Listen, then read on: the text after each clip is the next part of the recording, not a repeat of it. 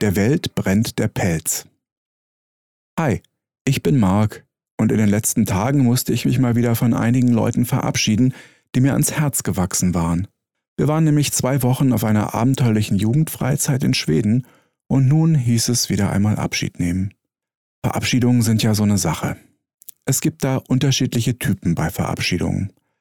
Der eine macht das lieber kurz und knackig, vielleicht auch, um den Abschiedsschmerz nicht so stark fühlen zu müssen, und ein anderer, der macht eine lange Zeremonie draus.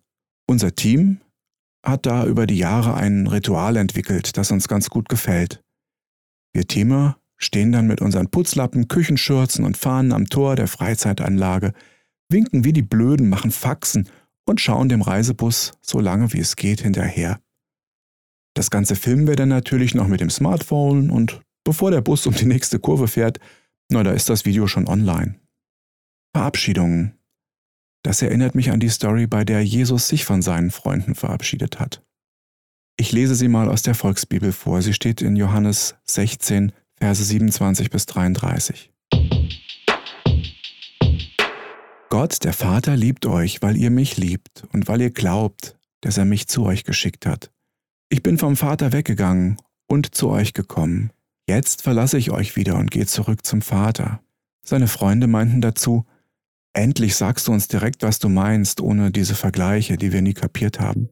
Jetzt verstehen wir, dass du einfach alles weißt. Du hast sogar gewusst, welche Frage wir dir gerade stellen wollten. Darum glauben wir, dass du von Gott kommst. Seid ihr euch da so sicher? fragte Jesus nach. Passt auf. Es wird ein Moment kommen, im Grunde ist er schon da, wo ihr auseinandergetrieben werdet. Jeder wird seinen eigenen Kram machen und ihr werdet nicht mehr bei mir sein. Zum Glück bin ich aber nicht allein, Gott der Vater ist bei mir. Ich habe euch das erzählt, damit ihr wirklichen Frieden durch mich findet. Ihr werdet viele ätzende Sachen durchmachen müssen in dieser Welt, aber ihr braucht keine Angst zu haben, denn ich bin stärker als diese Welt, ich habe sie besiegt.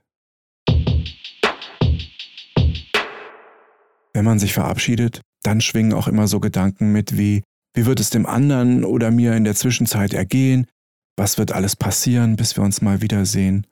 Man wünscht dem anderen, dass es ihm gut gehen soll. Man möchte noch was Gutes mit auf den Weg geben, vielleicht ein paar Tipps, auf jeden Fall gute Wünsche. Jesus möchte seine Freunde hier auf schwierige Zeiten einnorden. Passt auf, es wird ein Moment kommen, wo ihr auseinandergetrieben werdet. Jeder wird seinen eigenen Kram machen. Ich habe euch das erzählt, damit ihr wirklichen Frieden durch mich findet. Ihr werdet viele ätzende Sachen durchmachen müssen in dieser Welt. Aber ihr braucht keine Angst zu haben, denn ich bin stärker als diese Welt. Ich habe sie besiegt. Das hat Jesus zu seinen Freunden vor 2000 Jahren gesagt. Und dieser letzte Satz, der kommt mir gerade so aktuell vor. Passt auf, es wird ein Moment kommen, wo ihr auseinandergetrieben werdet. Jeder wird seinen eigenen Kram machen. Es passieren gerade sehr viele krasse Sachen in der Welt. Corona, Klimawandel sind zwei der wichtigsten Themen, die gerade jungen Leuten im Moment sehr viel Sorgen und Angst machen. Wie wird mein Leben in zwei, fünf oder zehn Jahren aussehen? Werde ich mein Studium weiterführen können? Kann ich in ein paar Wochen wieder normal in die Schule gehen? Wie soll ich Freunde kennenlernen mit diesen ganzen Lockdowns? Wird unsere Welt eine völlig kontrollierte Welt werden? Wie sehr wird unsere Welt eine andere sein nach Corona, falls es das überhaupt gibt? Werden wir den Klimawandel noch in den Griff bekommen können?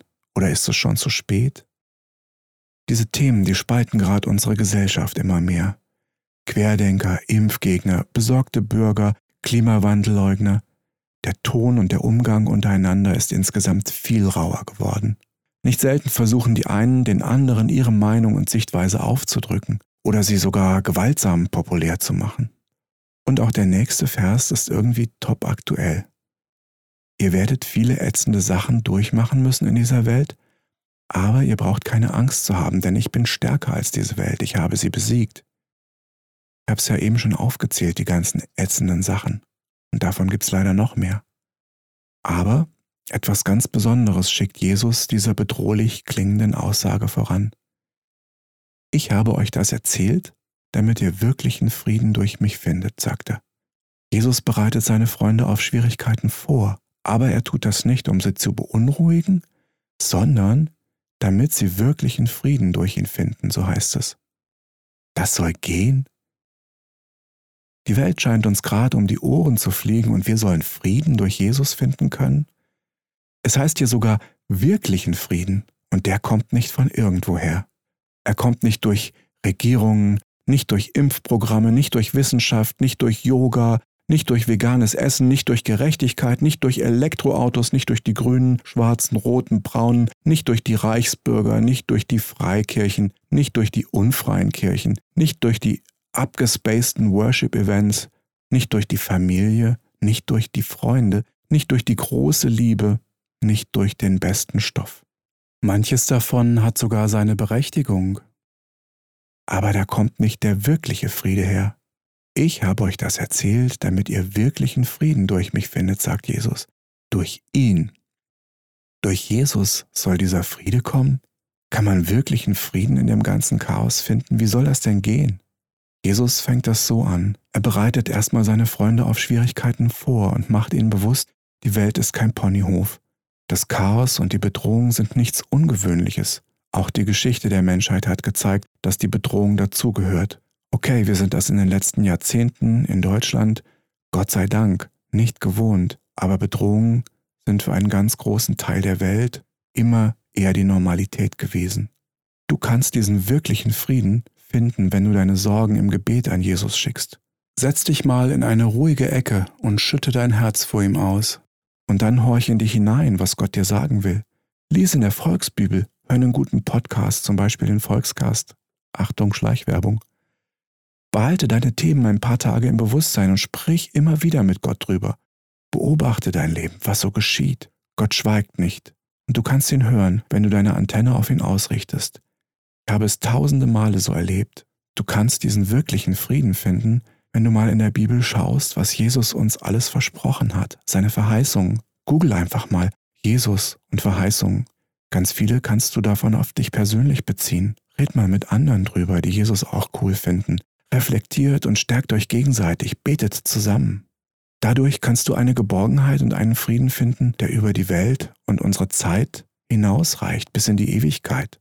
Du kannst diesen wirklichen Frieden finden, wenn du auch nicht die Hände in den Schoß legst, sondern wenn du die Ärmel hochkrempelst und versuchst im Sinne von Jesus zu handeln.